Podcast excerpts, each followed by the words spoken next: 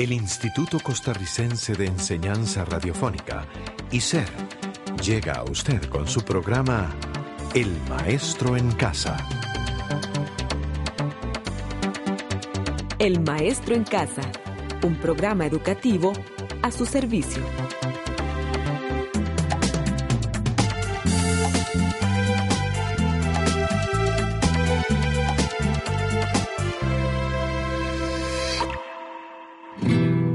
Tendida sobre sábanas de rosas, a la sombra de amor de sus palmeras, bajo un cielo de eternas primaveras, guardada por los ángeles de Dios, una encantadora tierra de deleites, maravilloso mundo de colores, dormida entre sus aves y sus flores, arrullada por músicas de amor.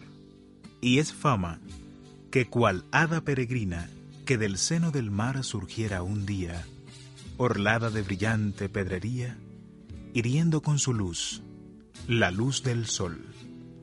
Así, la hermosa madre de los incas surgió del seno de gigantes mares y presentóla al mundo sobre altares al genio audaz del inmortal Colón.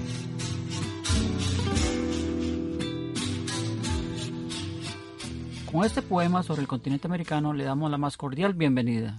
Con él iniciamos el estudio de la primera semana del libro Ujarrás en el área de los estudios sociales. Inmenso continente en el que habitamos y del que emplearemos sobre sus diversos aspectos. A través de los próximos 16 programas trataremos sobre relieve, clima, vegetación, flora y fauna, población, desastres naturales, desastres antropogénicos, así como algunos aspectos históricos del continente americano. En el presente programa nos vamos a referir a la división geográfica, cultural y la división precolombina de América.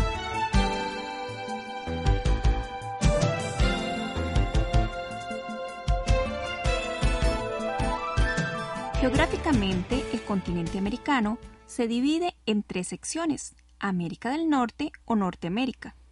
América Central y América del Sur o Suramérica. ¿Y por qué esa división?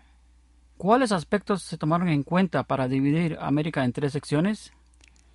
Para dicha división se tomaron en cuenta características físico-geográficas, es decir, los cambios o alteraciones que originaron las cordilleras, los valles, ríos, llanuras, en fin, el suelo en general.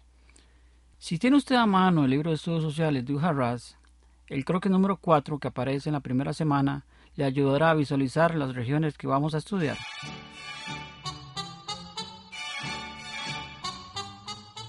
Así tenemos que América del Norte se extiende desde el Océano Glacial Ártico hasta el estrecho de Tehuantepec, en México. Comprende los territorios de Alaska, Canadá, Estados Unidos de Angloamérica y México. América Central es la sección que se extiende desde el estrecho de Tehuantepec, en México, hasta el río Atrato, en Colombia. Comprende los países de Guatemala, El Salvador, Belice, Honduras, Nicaragua, Costa Rica y Panamá. También América Central incluye la América Insular, es decir, la formada por las islas ubicadas en el Mar Caribe, y que se les denomina Antillas Mayores y Antillas Menores. La escritora costarricense Carmen Lira dijo respecto a los países centroamericanos.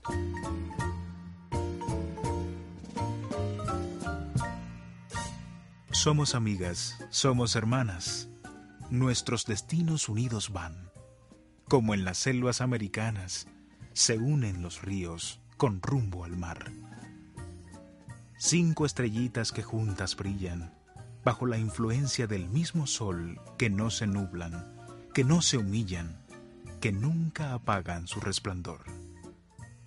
En la garganta del nuevo mundo, juntas formamos regio collar a nuestro lema siempre fecundo, amor, justicia, trabajo y paz.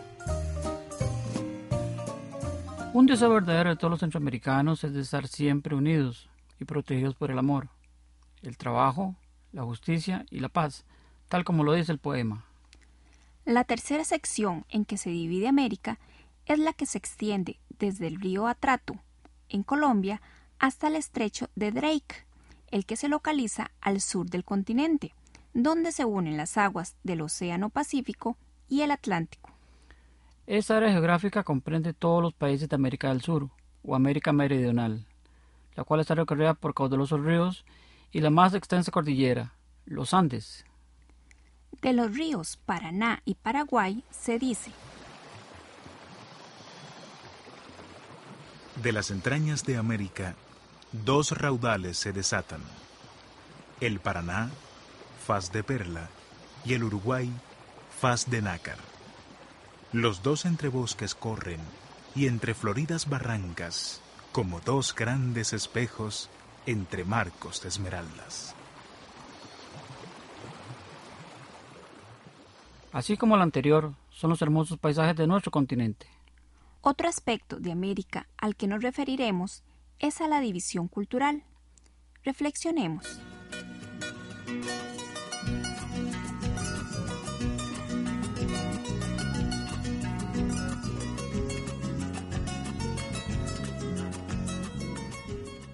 ¿Por qué en Norteamérica se habla el inglés y el francés y en el resto del continente español y portugués en Brasil? ¿Por qué en el norte se practica fundamentalmente la religión protestante mientras que en el centro y sur de América se profesa más la religión católica? ¿A qué se debe que en el norte la gente tenga la piel más clara que los habitantes desde México hasta el sur del continente?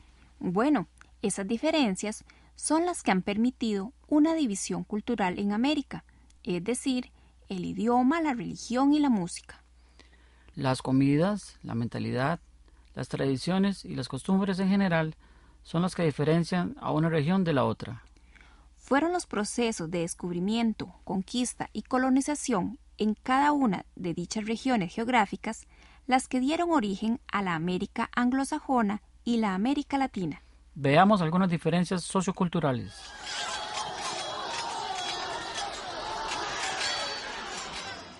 América anglosajona fue conquistada por ingleses y franceses. Mientras que América Latina fue conquistada por españoles y portugueses. En el caso de América Latina, imperó la violencia, la imposición de la cultura dominante y el mestizaje. En el caso de América anglosajona imperó la violencia. El exterminio de los pueblos amerindios no se llegó a dar el mestizaje. En la América Latina se impuso la religión católica, el español y el portugués. En América anglosajona se impuso la religión protestante y los idiomas inglés y francés. Los españoles y portugueses trajeron sus tradiciones y costumbres a América Latina, mientras que los ingleses y franceses hicieron lo mismo, pero en el norte del continente. Las diferencias anteriores nos permiten hablar de dos regiones culturalmente diferentes. La historia de América Latina y la anglosajona han seguido un camino distinto, y esas diferencias son las que enriquecen a los pueblos. Por último, tenemos la división precolombina del continente. La división precolombina de América se divide en área mesoamericana, área intermedia y área andina. Tema que lo veremos con más detalle en la semana sexta del libro Jarras de Estudios Sociales. El respeto hacia esas diferencias culturales contribuye a que vivamos en un mundo más equitativo y pacífico, es decir, mejor para todas las personas. Así concluimos el presente repaso de la semana primera y le invitamos al próximo programa. Hasta luego, que esté muy bien y gracias por su compañía. Este programa fue producido por ICER en colaboración con el Ministerio de Educación Pública.